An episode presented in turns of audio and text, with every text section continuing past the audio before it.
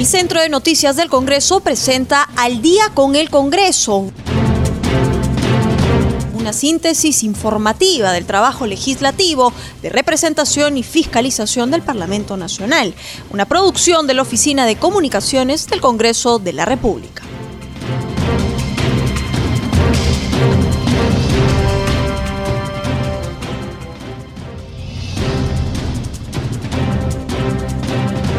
Amigos? Buenas noches. Bienvenidos al programa Al Día con el Congreso. Los saluda Rómulo Vargas y los acompañaré en esta hora informativa con las principales noticias del Parlamento Nacional. Y de inmediato nos trasladamos hasta el Congreso de la República. Tenemos más información con nuestro colega de la multiplataforma de CNC Televisión, Francisco Pérez, para que nos brinde su reporte diario de las actividades desarrolladas en el Parlamento Nacional. ¿Cómo está Francisco? Buenas noches. ¿Y cuál ha sido la actividad de hoy día en el Congreso? ¿Qué tal, Rómulo? ¿Cómo estás? Muy buenas noches. Buenas noches a los amigos y amigas siguientes de Al Día con el Congreso. Hoy, jueves 15 de abril, es día de sesión del Pleno del Congreso de la República. Eh, en esta oportunidad se plantearon diversos temas, se vienen planteando diversos temas relacionados a los dictámenes y proyectos de ley establecidos por las eh, comisiones de trabajo y que han sido priorizadas por la Junta de Portavoces. Básicamente hay proyectos relacionados a los temas de descentralización, temas de defensa nacional, de vivienda, de cultura, insistencias eh, de proyectos que fueron observados por el Poder Ejecutivo, así como eh, también más adelante seguramente conforme avance esta sesión del Pleno, que seguramente tiene para, para largo, todavía hasta dentro de unas horas, se estará viendo también algunas resoluciones legislativas o proyectos de resoluciones legislativas que deben ser aprobadas en esta sesión del Pleno en caso eh, el debate lleve finalmente a que sean incluidas dentro de la agenda de esta sesión de hoy, que inició a las 11 de la mañana, como siempre suele suceder, con cerca de una hora de intervenciones por parte de los congresistas de diversas bancadas que plantean algunas eh, cuestiones, alguna, algunas opiniones respecto a hechos de coyuntura y eh, también hacen algunos pedidos a la mesa directiva, como fue el que se solicitó hoy respecto a los fallecidos en un hospital de Talara. Recordemos que hace unos días un grupo de personas falleció en un hospital de Talara producto de eh, una, un, desperfecto en la máquina que se encarga de proveer oxígeno al hospital. Eh, es así que el congresista Franco Salinas López, representante de Piura y de la bancada de Acción Popular, pidió en nombre de las familias de las 13 víctimas eh, que no han fallecido, señaló, por el COVID-19, sino por la indolencia e ineficiencia del Poder Ejecutivo, un minuto de silencio en memoria de las víctimas pues que fallecieron producto de esta negligencia en el Hospital 2 de Salud de Talara. A propósito del tema, Salinas reiteró su pedido a la Presidencia de la República y a la Presidencia del Consejo de Ministros para que se destituya a la Presidenta Ejecutiva de Salud, Fiorella Molinelli, en esta oportunidad por la presunta negligencia ocurrida en el Hospital de Talara. Si no lo hicieran, señaló Franco Salinas, la próxima semana los legisladores de Piure estaremos presentando una interpelación y una posterior censura al ministro de Trabajo, de quien depende pues precisamente la eh, institución de salud. Las 13 familias de estas víctimas deben tener voz en este Parlamento, advirtió Salinas. Este pedido, esta moción fue sustentada también o fue secundada por el congresista de la bancada de Alianza por el Progreso, Fernando Meléndez, quien también en reiteradas oportunidades ha pedido la renuncia de Fiorella Molinelli indicándola como una de las responsables de que no se haya avanzado en eh, la lucha contra el coronavirus en nuestro país. De otro lado, eh, hubo una propuesta también, un proyecto de ley discutido en el Pleno del Congreso respecto a la promoción para el desarrollo de actividades productivas en zonas altoandinas.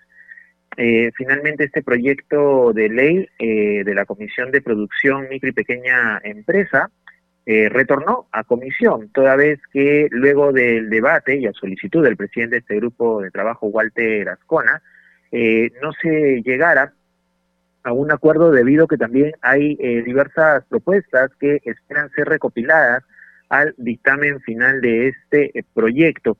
La iniciativa legislativa propone modificar la ley de promoción para el desarrollo de actividades productivas en zonas altoandinas, que tendría como efecto ampliar los alcances de dicha norma a otras actividades productivas que se realizan en localidades que están ubicadas entre los 2.500 y 3.200 metros sobre el nivel del mar para restituir la vigencia de los beneficios establecidos en dicha norma hasta por un plazo de tres años. Eh, los alcances del dictamen precisa que están comprendidas en la ley, sin restricción alguna, las personas naturales, micro y pequeñas empresas, cooperativas, empresas comunales y multicomunales que se encuentren ubicadas en territorios a partir de los 2.500 metros sobre el nivel del mar. Sin embargo, hay legisladores como Martínez, Martínez Lizana, de Fuerza Popular, quien señaló que si la propuesta va a contribuir a resolver las deficiencias que enfrentan las empresas altoendinas, debe considerarse reducir el inicio de eh, la ubicación de estas zonas y eh, considerar aquellas empresas que se encuentran a partir en, en ubicaciones a partir de los 1.500 metros sobre el nivel del mar para beneficiar a la mayoría de poblaciones rurales andinas. De igual forma, coincidió en esta propuesta el congresista Hans Troyes de Acción Popular, así como el congresista Carlos Almerí de Podemos eh, Perú. Es lo que ha ocurrido respecto a este proyecto de ley. Eh, antes del receso eh, que se dio en la tarde, también se logró aprobar un proyecto de ley de la Comisión de Defensa, un proyecto de ley que es una insistencia a partir de la observación que hizo el Poder Ejecutivo a una norma que propone otorgar beneficios a los excombatientes de las Fuerzas Armadas que participaron en la lucha contra terrorista, razón por la cual se modifica la ley 24053, la ley que denomina campaña militar de 1941 a los gloriosos hechos de armas cumplidos en Cerumilla y en la frontera nororiente y que declara el 31 de julio como día central conmemorativo y la ley 29248, ley del servicio militar. Es la información que tenemos por el momento, Rómulo, de lo que ha acontecido en esta mañana, esta tarde, en la sesión del Pleno del Congreso, que continúa todavía a esta hora y que tendrá, como habíamos mencionado un minutos antes, tendrá seguramente para unas horas más. Adelante contigo, Rómulo.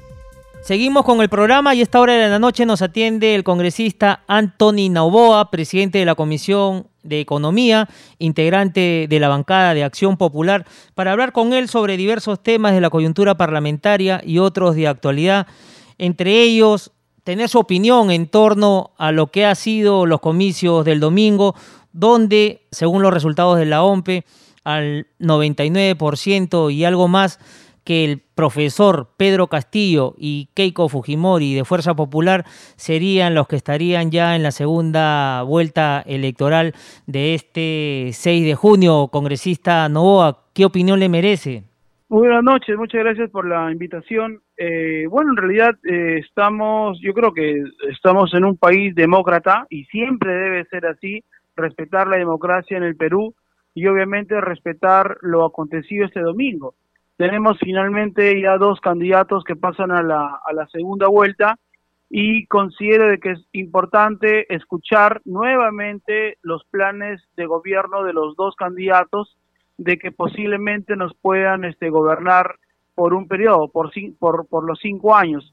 Entonces, este, yo creo que hay que tomar bastante conciencia eh, y, y, sobre todo un voto consciente irresponsable que debemos de que vamos a emitir ya en, la primera semana del mes de junio en, esta segunda vuelta pero pero sobre todo pues pensando en el futuro del, del país en el futuro de nuestros hijos eh, pero siempre cuidando la democracia en, en nuestro país que es bastante importante no congresista y le sorprende las votaciones que se han dado estos resultados eh, bueno, es sorprendente porque en realidad eh, yo creo, yo creo de que las encuestadoras pues han tenido una información privilegiada y sin embargo pues no ha sido lo que ellos realmente eh, colocaban en los medios de comunicación.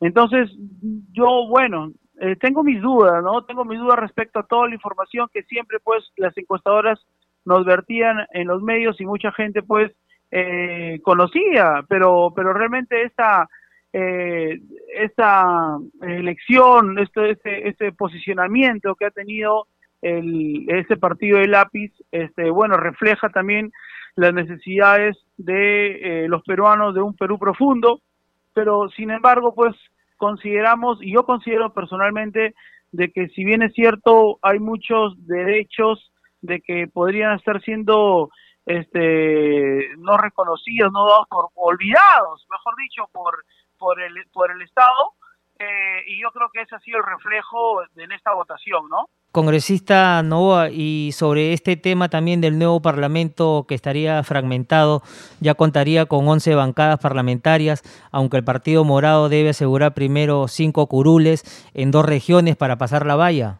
Esa es una muy buena pregunta, mano. Mira, este, en realidad cuando hemos eh, ingresado a trabajar el año pasado ha habido nueve partidos políticos, ya nueve partidos políticos que en realidad también es es favorable para la democracia. ¿Por qué? Porque no hay una dictadura de un solo partido que tiene 80 este, votos, sino es una forma partida. Pero eh, va a haber posiblemente 11 bancadas, eh, bancadas con 37 eh, congresistas, bancadas de 5, bancadas de 10, de 14, así. Entonces yo creo que tiene que hacer el, la presidencia, el Consejo de Ministros de la que entre, tiene que hacer un trabajo de bastante comunicación y de bastante consenso para con todas las bancadas y los 130 congresistas, eh, para poder sacar eh, los temas, por ejemplo, reactivar la economía en el Perú, que es un tema bastante importante. Yo creo que el trabajo que debe realizar el Ministerio de Economía con la Comisión de Economía y obviamente con todo el Parlamento debe ser una comunicación bastante amplia, bastante fructífera, pero sobre todo buscar los consensos. Es vital e importante eh, cuando se tiene tantas bancadas, eh, 11 bancadas, es importante buscar los consensos y, las, y la buena comunicación a través quizás de los coordinadores parlamentarios que tienen también todos los ministerios. Congresista Novoa, y ahora usted ya con su gran experiencia en el Parlamento, ¿qué le recomendaría a los nuevos parlamentarios que ingresen, ya que ellos van a tener que afrontar otros temas y aparte de eso tienen que conciliar, consensuar también con el Ejecutivo? Sí, yo les, recomendaría que siempre el diálogo, nunca quiebren el diálogo, el diálogo es importante eh, para poder hallar un consenso y obviamente siempre estar en beneficio de la población. Eh, siempre el Ejecutivo por una parte te puede decir de que no se puede, que no existe, eh, de que no se puede hacer, pero yo creo que siempre hay una salida eh, legal que hay que hay que darle. Yo creo que es el diálogo, este, de verdad no hay otra cosa más que es el diálogo, pero siempre pues buscando los derechos de todas las clases sociales y sobre todo de las más golpeadas, ¿no? En esta pandemia es vital importante que apuesten por el tema de vacunación rápida y por el tema de reactivación económica, porque las grandes empresas, grandes, grandes, los grandes grupos económicos han recibido su reactiva, pero los pequeños no han recibido nada. Entonces, yo creo que la política pública que debe implantarse por el Poder Ejecutivo debe también ser apoyada por el nuevo Parlamento para realmente los dos conlleven a un mismo objetivo, que es la reactivación económica del, del país. ¿Por qué? Porque si nosotros tenemos, por ejemplo, vacunas en el, en el Perú, ¿qué hacemos con vacunas si no tenemos población económicamente activa? ¿Y eso cómo se, cómo se hace? Inyectando posibilidades a los microemprendedores, a los microempresarios, a los pequeños emprendedores, a que no quiebren y más bien a que se refloten aún más. Entonces, todo es una cadena, o sea, en la economía se mueve a nivel de una cadena, a una cadena de pagos. Entonces, por eso que es importante de que todas las políticas este, vayan de la mano de lo que es salud con economía. Eso es bastante importante lo que tiene que hacer este nuevo Congreso. Congresista Novoa, justamente hoy día la Comisión de Economía que usted preside aprobó dictamen para que privados puedan comprar y aplicar vacunas contra la COVID-19. ¿Era un tema que ya se esperaba y que por fin se dio? Mira, es un tema que realmente tiene que estar de la mano, este, estimado Rómulo, eh, se tiene que trabajar de la mano el, el, el privado y el público. Y tengo cifras exactas. Al 12 de abril eh, completamente vacunados, o sea que hayan recibido las dos vacunas, solamente son 400 mil personas. y que hayan recibido una vacuna, estamos hablando de 600 mil personas. Un millón de personas. En Perú somos 33 millones. O sea, si seguimos con esa línea, con esa línea de tiempo, o sea, para poder llegar a los 33 millones de peruanos, imagínate que vamos a demorar años para poder hacerlo. Entonces, si acaso se le puede pedir al privado que nos extienda la mano y no le va a costar ni un solo al Estado porque esta vacunación va a ser gratuita. ¿Va a ser gratuita para quién? Va a ser gratuita para los trabajadores, va a ser gratuita para el núcleo familiar, o sea, papá, mamá, hijos, y más aún, lo más importante, que de toda la vacunación, el 30% tiene que quedarse para la, la este, circunscripción donde ellos eh, desarrollan sus actividades económicas.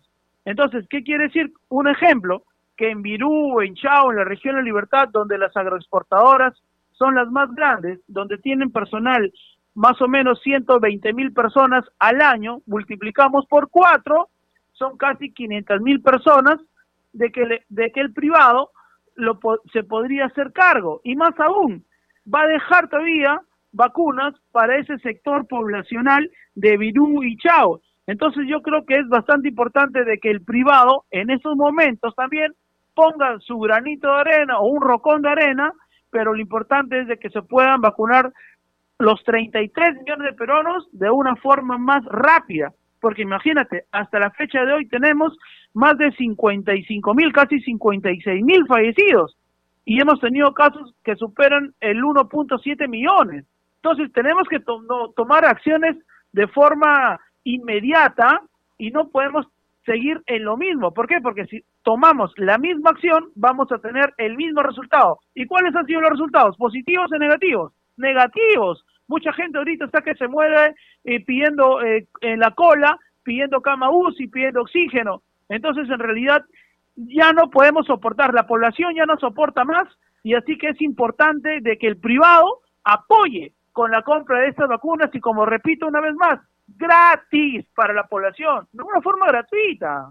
Congresista Novoa, y en ese sentido, ¿los gobiernos regionales también van a tener participación? Mira, yo eh, en mi semana de representación, como todos los congresistas tenemos nuestra semana de representación, yo he conversado con algunos directores de hospitales regionales y ellos sí se encuentran en las, en las facultades para poder tener la vacuna eh, hay universidades también que están apoyando, por ejemplo, para poder tener la vacuna Pfizer, tienen, eh, tienen este, los, los, los equipos de ultrafrío, de ultrafrío para que puedan tener esta vacuna, y hay hospitales que han adquirido también este, este tipo de, eh, de la cadena de frío para que puedan tener las vacunas. Entonces, yo creo que va a ser importante también, ¿por qué? Porque el Ministerio de Salud finalmente es el que, porque no se le puede restar obviamente pues los, las, las facultades que tiene el Ministerio de Salud y el Ministerio, el Ministerio de Salud finalmente es el que va a dar la autorización a las, este, a las empresas para que puedan este, distribuir, importar y almacenar las vacunas. Entonces yo creo que acá también se ha hecho un trabajo bastante responsable de la Comisión de Economía porque se le está dando al Ministerio de Salud sus facultades para que las pueda regular en bien de la población. Entonces, eh, consideramos que, que, esto va a ayudar enormemente a la reactivación económica porque la economía, como te digo, va de la mano. Salud con economía. No hay, no hay buena economía si no tenemos salud. Y no hay buena salud si no tenemos una buena economía. Así de directa es la cosa. Así es, congresista Novoa, esperemos que este proyecto también tenga luz verde en el Ejecutivo o pasa directamente. Sí, yo considero de que va a pasar al Pleno del Congreso, esperemos de que sea lo más pronto posible. Eh, son, yo considero que en dos semanas un plazo máximo deben estar en, el Pleno del Congreso y ahí vamos a necesitar el apoyo de todos, porque recordemos de que este ha sido una, una, un, un dictamen multipartidario donde se ha recogido más de 20 proyectos de ley de distintas bancadas.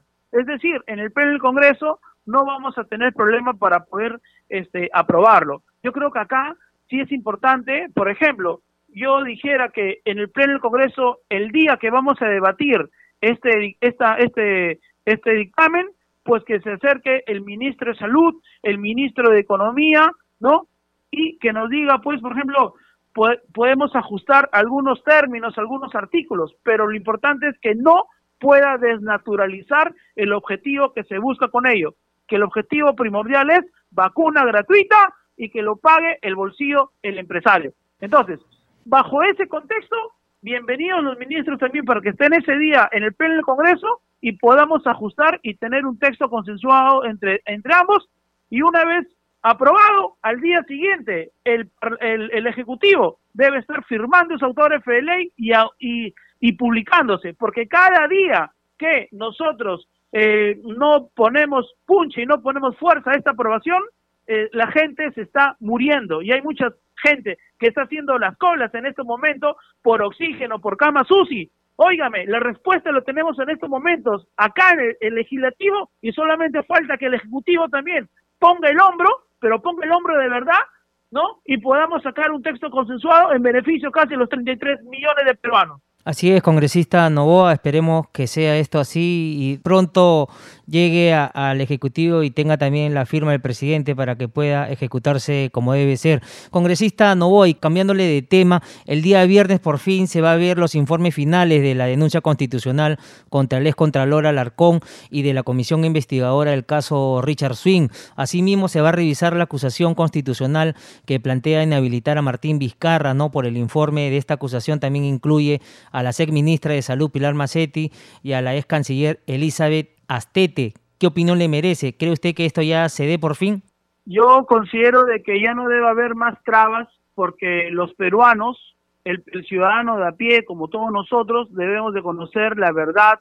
Yo creo que la población está asqueada de, de tener personajes de que solamente pues han estado lucrando este, con cierto poder político. Entonces yo creo que es bastante importante de que este viernes ya demos por concluido esto y según el debate, porque no quiero adelantar tampoco una votación, pero culminado ya el, debate del, del, del Pleno, el día viernes ya podemos dar por finalizado este punto y siempre este Congreso de corto tiempo, pero se ha caracterizado por estar al lado del pueblo, estar al lado de la población, y hasta el 31 de julio, hasta el 28 de julio que estemos por última vez, vamos a seguir firmes en nuestra promesa, vamos a seguir firmes en la lucha contra la contra la corrupción y esperemos de que este viernes también el Congreso demuestre de ello con su votación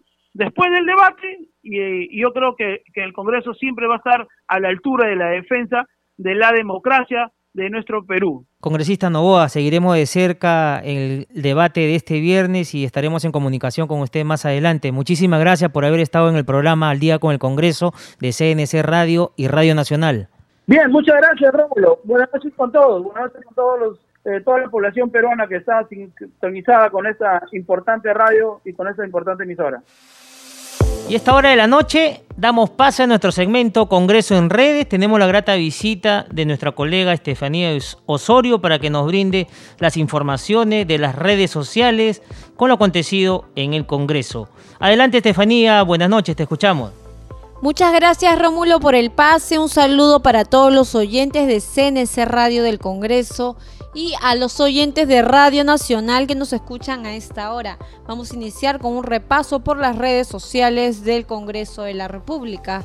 Y en la cuenta oficial del Congreso, da a conocer que la titular del Parlamento, Mirta Vázquez, señaló sobre el retiro de fondos que el Ejecutivo tiene todo el derecho de poner las acciones que crea conveniente, pero tiene que leer por qué se dan estas demandas de retiro de fondos de las AFP y CTS. La gente está requiriendo de sus propios ahorros. Asimismo, la presidenta del legislativo, Mirta Vázquez, afirmó que en Junta de Portavoces se ha pedido tratar el tema de la comisión de elección de miembros del TC y se ha fijado una reunión para este lunes 19 de abril. Se ha solicitado además que el presidente de la comisión informe los avances. Haremos una evaluación y a partir de eso se decidirá. Continuamos con Congreso en redes. El legislador Franco Salinas de Acción Popular publica en su cuenta de Twitter que el Ejecutivo ha observado la ley de FONAVI, la ley de retiro de cuatro UITs de las AFP, ley de retiro de CTS, llevan al TC la ley contra la usura de los bancos. Señala que por favor alguien le cuente al presidente Sagasti que millones de personas se han quedado sin chamba. Bueno, y seguimos con más informaciones también desde las redes sociales del parlamentario Daniel Olivares quien dio a conocer que se reunió con la Mesa de Discapacidad y Derechos para escuchar su opinión sobre la derogación de la ley de discapacidad. Indica que más que sacar nuevas leyes, a veces es mejor presionar para que se cumplan con las que ya existen. Eso haremos en equipo. Vamos con el congresista Enrique Fernández, quien publicó en su Twitter que las vacunas son para el pueblo, señala la suspensión de las patentes contra la COVID-19, todo el apoyo que se pueda, todo el apoyo que se necesite para vencer en esta lucha por las patentes y la libre disponibilidad y la defensa de la vida por encima de los negocios. Y por su parte, el legislador Rubén Ramos Zapana de la bancada de Nueva Constitución brinda un saludo especial al conmemorarse hoy el Día de las Américas por la unidad y progreso de los pueblos de toda América. Bueno, Rómulo, esto fue nuestro segmento Congreso en redes. Ya saben que nos pueden seguir a través de nuestras redes sociales. Estamos en Facebook, Twitter e Instagram como Congreso Perú. Adelante contigo, Rómulo. Nos vamos a un corte comercial y ya retornamos con más en Al día con el Congreso. Estaremos en la línea telefónica con la congresista Arlet Contreras. Volvemos.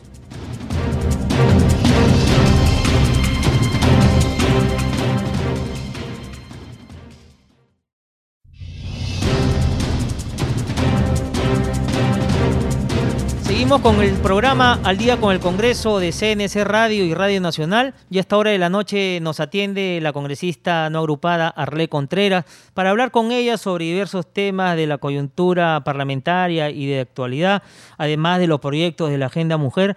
Pero Seguimos también con las reacciones de los comicios del domingo para elegir al mandatario que dirigirá al país a partir de julio. Según el conteo rápido de los votos de la OMPE, a más del 99%, que el profesor Pedro Castillo y Keiko Fujimori de Fuerza Popular disputarían la segunda vuelta de las elecciones generales y la presidencia al próximo 6 de junio. Congresista, ¿qué opinión le merece estos resultados? Buenas noches, eh, Rómulo, gracias por la entrevista. Bueno, definitivamente creo que los resultados eh, nos demuestran que eh, la población quiere hacer oír su voz de protesta frente a los últimos acontecimientos en, política y, además también en la falta de atención en medio de esta pandemia, porque el apoyo eh, no ha llegado al interior del país. Ellos también han sufrido mucho en medio de esta pandemia y creo que el Estado los ha descuidado enormemente y a mí me parece muy bueno que eh, se hayan manifestado mediante un, voto, ¿no? Que demuestra su protesta, su disconformidad, porque también ellos son parte del Perú, ese es nuestro Perú, no solamente eh, es la capital, es Lima, ¿no? Los distritos de, de pronto que son más llamativos, eh, como San Isidro, Miraflores y otros, ¿no? O los que o quienes pueden estar en Twitter manejando una red, creando hashtags y todo lo demás sino también la población está allá al interior del país donde no hay internet y ni siquiera saben usar Twitter y, que también tienen un montón de necesidades mucho mayores que las que tenemos quienes vivimos en zonas urbanas. Entonces, eh, yo creo que esta manifestación eh, popular eh, resulta sumamente importante y es un llamado de atención también a todas las autoridades y a todos nosotros en general para que veamos y podamos atender las necesidades de eh, nuestros hermanos y hermanas al interior del país. Congresista Contreras, y sobre el tema del nuevo Parlamento que estaría fragmentado, ya contaría con 11 bancadas parlamentarias, aunque el Partido Morado debe asegurar primero cinco curules ¿no? en dos regiones para salvar la valla. Sí, vemos que eh, bueno van a haber más bancadas que las que hay en la actualidad y y creo que a muchos eso les preocupa, ¿no? Es que también considero de que siempre se ha tenido esa predisposición, ese pensamiento, ese chip de que eh, tiene que haber o va a haber confrontación o enfrentamiento entre poderes del Estado. Y yo creo que es, eso también es algo que tenemos que corregir. Cambiemos el mensaje, seamos más propositivos, eh, invoquemos al diálogo, más bien esperemos, auguremos de que estas bancadas, si bien eh, son distintas, son diversas, eh, puedan llegar a consensos, puedan avanzar. Este Congreso de la República, con varias bancadas, también iniciamos con nueve, si no me equivoco, todas distintas, eh, hemos podido llegar a consensos, hemos podido avanzar y defender los intereses del pueblo, de la población, aun cuando nos, nos han dicho de todo, nos han eh, dicho populistas y más, pero lo hemos hecho porque somos representantes del pueblo. Entonces yo creo que eh, hay que eh, también augurar algo positivo eh, de los resultados de estas elecciones, porque si nos vamos ya con el pensamiento y, y destinamos de que todo va a ir mal y que va a ser peor y que siempre todo es negativo, pues no vamos a poder avanzar. Más bien veamos, proyectemos eh, posibilidades de diálogo, de consenso, de buena comunicación eh, respecto a eh, los nuevos integrantes de este Congreso de la República, del nuevo gobierno que vendrá. Avancemos de esa forma en el marco de nuestros intereses, de las similitudes que podamos tener, de los puntos en los que podamos coincidir y trabajar, avanzar. Y yo creo que eso, eso es posible, ¿no? Creo que hay que cambiar también un poco el mensaje. Congresista Contreras, y cambiándole ya del tema, ya netamente ya en torno a los proyectos de la Agenda Mujer, ¿qué proyectos están a la espera de ser debatidos dentro de poco? ¿Cuándo está planificado, entra en debate estos temas que usted está dando a conocer hasta hace poco?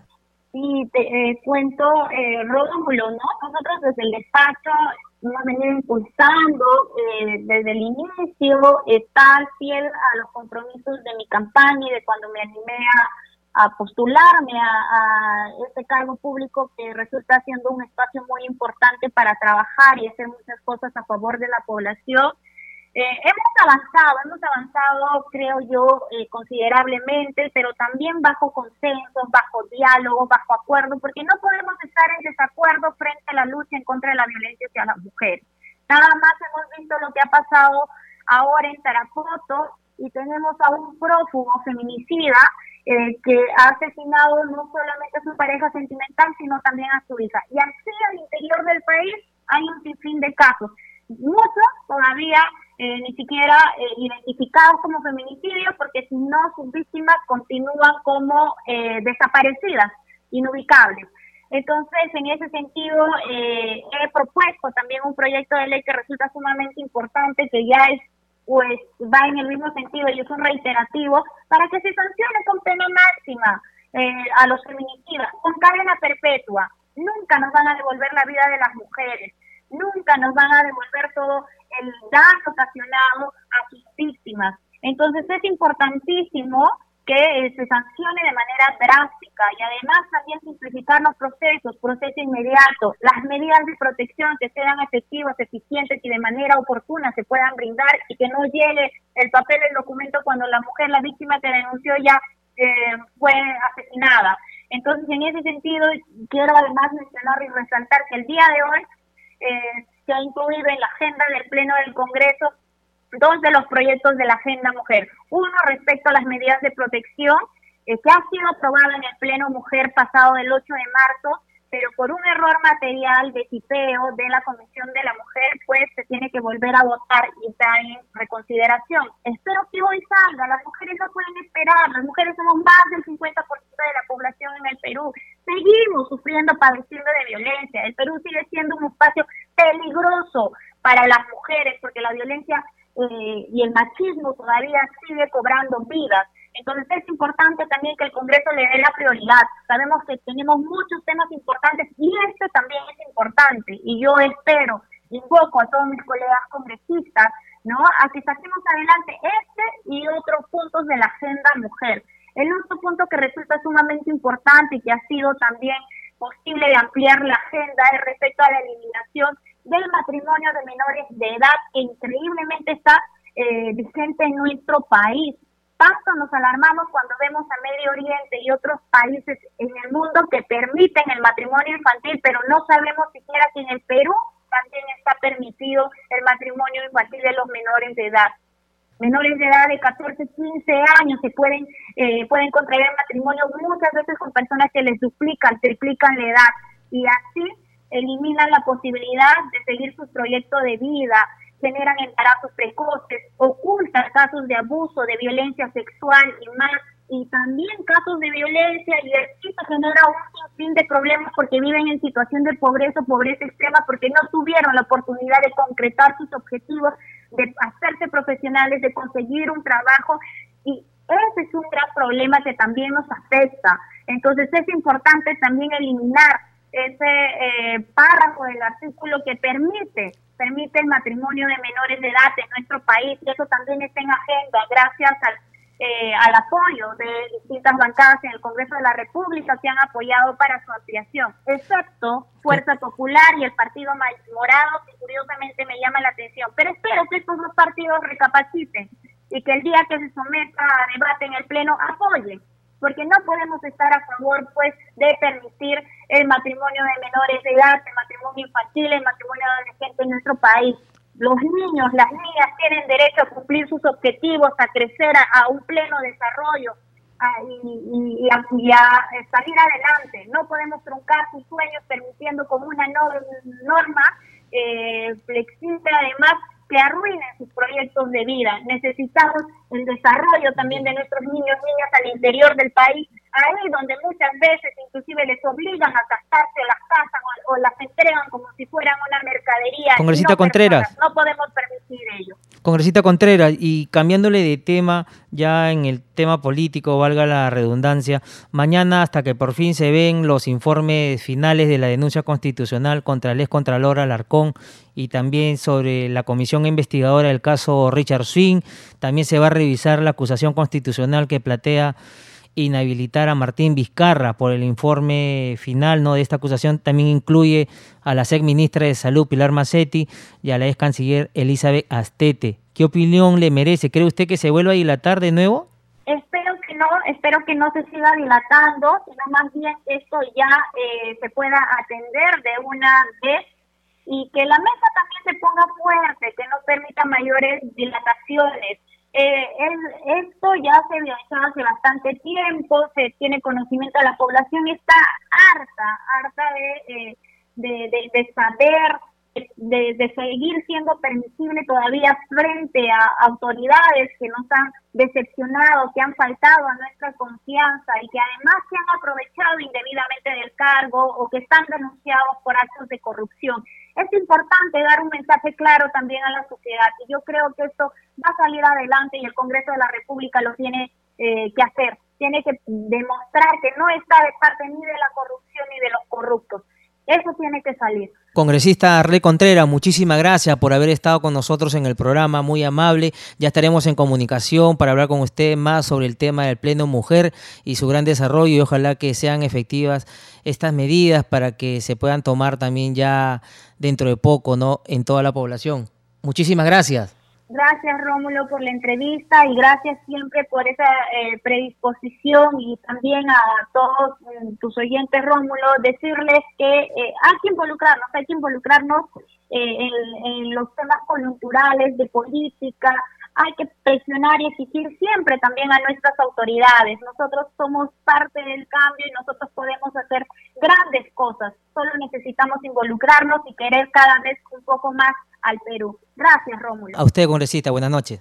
Seguimos con el programa y a esta hora de la noche nos atiende el congresista Mariano Yupanqui, integrante de la bancada Descentralización Democrática por la región La Libertad, para hablar con él sobre diversos temas de la coyuntura parlamentaria y de actualidad. Para tener su primera impresión, también seguimos con las reacciones de los comicios del domingo para elegir al mandatario que dirigirá al país a partir de julio ya que los, según el conteo rápido de los votos de la OMPE a más del 99%, los candidatos de Perú Libre, Pedro Castillo y Fuerza Popular Keiko Fujimori estarían disputando ya la segunda vuelta de las elecciones generales y la presidencia este próximo 6 de junio, congresista Yupanqui.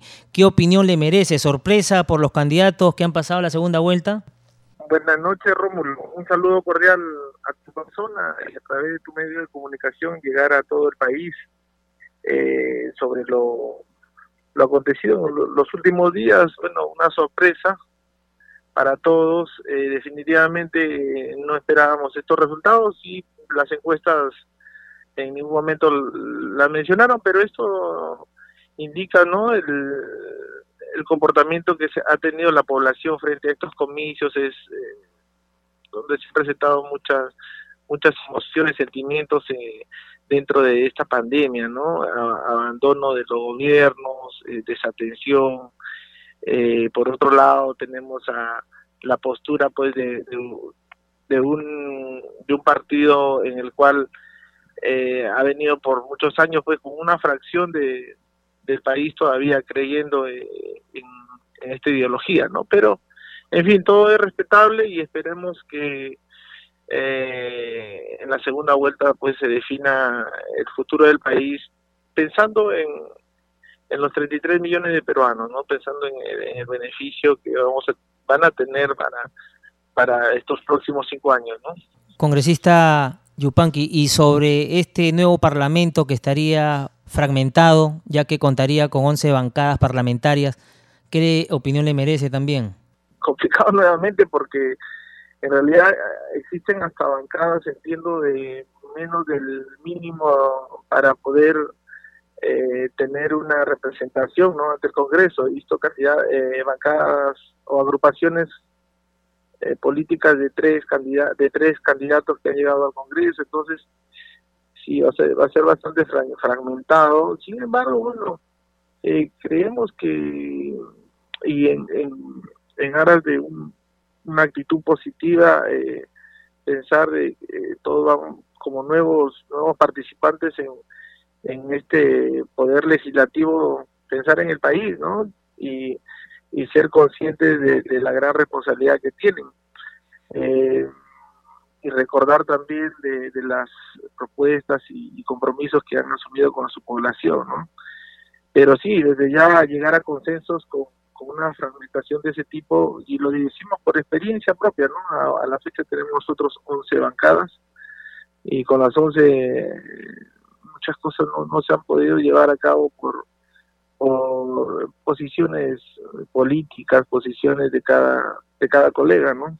Congresista Yupanqui, y en esa línea de trabajo, ¿cómo lograr este gran consenso? Usted muy bien explica, ¿no? Que ojalá que se llegue a una buena conversación, el diálogo va a ser una carta de presentación, pero ¿cómo lidiar temas álgidos con el Ejecutivo? Sí, bueno, en realidad la comunicación es importante, poner el, plan de gobierno eh, en una plataforma ancha y una base plana ¿no? en, en, poder convocar al poder legislativo para, para que acompañe en este plan de gobierno. En un momento nosotros hemos hemos recibido esa invitación eh, desde el expresidente Martín Vizcarra donde nos trató de arrinconar y trató de él, seguir manejando pues a su a su antojo, ¿no? Entonces es lo que no, no deseamos, ¿no? Para el siguiente congreso, es que tenga esa oportunidad de que también ellos dentro de sus, de sus facultades puedan aportar y, lleguen a consenso, ¿no? Entonces, esa es la única manera de, que ya va a depender mucho del Ejecutivo y también, obviamente, del Legislativo, pero como sangre nueva, eh, muchos, he observado muchos candidatos son nuevos, entonces en la región en la que pertenezco, eh, todos son nuevos, primera vez que van a ir al Congreso, entonces, eh, obviamente, pues eh, hay muchas buenas expectativas, ¿no? Para la sangre nueva en la política y va a depender mucho de también de las buenas intenciones que tenga el siguiente gobierno de trabajar en, equipo, ¿no? Esa es yo creo que la única manera, ¿no?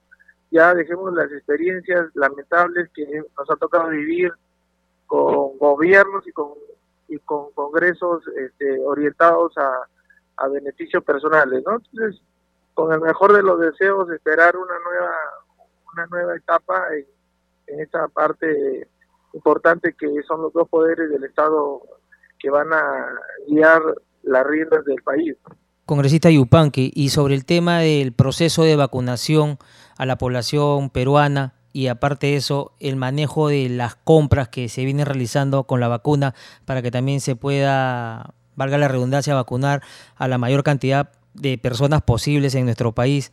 ¿Qué opinión le merece, ya que esta pandemia tiene para rato y el gobierno que asuma también va a estar ahí a la expectativa, ¿no? Para poder seguir trabajando en esa línea. Bueno, el actual gobierno de transición discrepo con ellos, con esta forma como se viene manejando las adquisiciones, quizás en, un sentido también de, privacidad y de eh, confidencialidad por la información, que es parte de, repente de los contratos que manejan frente a los laboratorios, pero en esta época de pandemia, sin resultados alentadores o, reacciones rápidas, sí es necesario pues unir fuerzas con, con el sector privado, ¿no? Porque también ellos son los interesados en que esto avance, ¿no?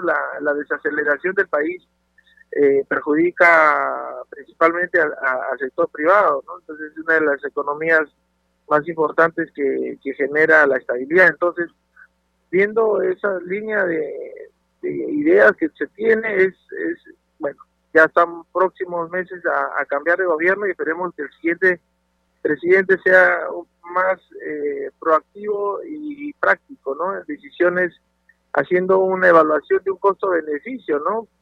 Ya que el, el costo-beneficio de, por ejemplo, si un paciente COVID se tiene que gastar en promedio mínimo, pues hablamos de 5 mil a 8 mil soles en, balones de oxígeno, en medicamentos y, lo peor es que ya el sistema de salud está colapsado hace buen tiempo, entonces eh, de que lo, lo puedan este, adquirir los privados y manejar un precio regulado, este, yo creo que es un buen, una buena oportunidad para que todos de diferentes formas lleguen a, los diferentes también eh, lugares del país y estratos, ¿no? Congresista Yupanqui, le cuento un tema acá en Lima. Hay una familia que está haciendo una rifa y sorteando un auto porque no puede pagar la clínica. Tienen una deuda de 180 mil soles. Es un padre de familia que está en una cama UCI y están haciendo esta rifa para poder solventar gastos. ¿Cómo haría la población? Imagínese usted, ya el próximo gobierno. O sea, todavía no llega la vacuna y la gente se siente indefensa. Sí, es lamentable, como te digo, esto ha generado, bueno, la, lamentable también, valga la redundancia, eh, decisiones que ha tenido en el anterior gobierno, ¿no? Es parte de, de una mala intención, yo creo, hasta cierto punto de, de poder este, beneficiarse de repente o, o buscar algún tipo de, de preferencias, ¿no? Que se han dado en el en el camino, ¿no? Y cuando todo empieza mal, ya el, el nuevo gobierno de transición tratar de enderezar algo que estaba mal hecho por evitar algún tipo de conflicto de intereses o evitar cualquier tipo de, de perjuicio hacia ellos, han dejado todo en, el abandono, ¿no? Y han empezado a, de foja cero a, reactivar todo. Entonces, eso es muy lamentable lo que desde el inicio lo que ha pasado no desde la forma como se ha venido realizando las negociaciones con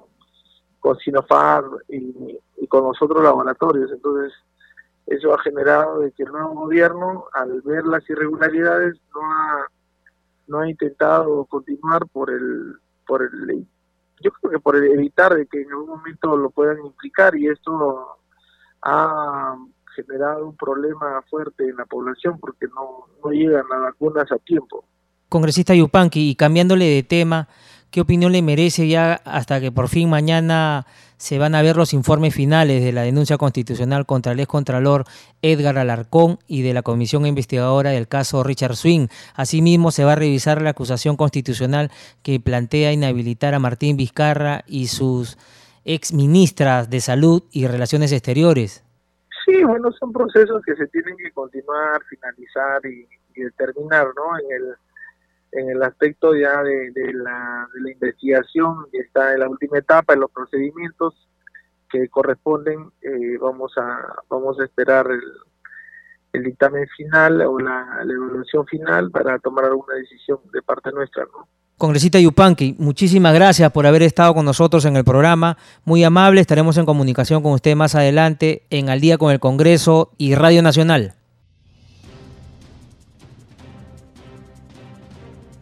Ya no hay tiempo para más, solo para recordarles que nuestro horario en Nacional es a partir de las 7 de la noche. Con nosotros será hasta el día de mañana. Muy buenas noches.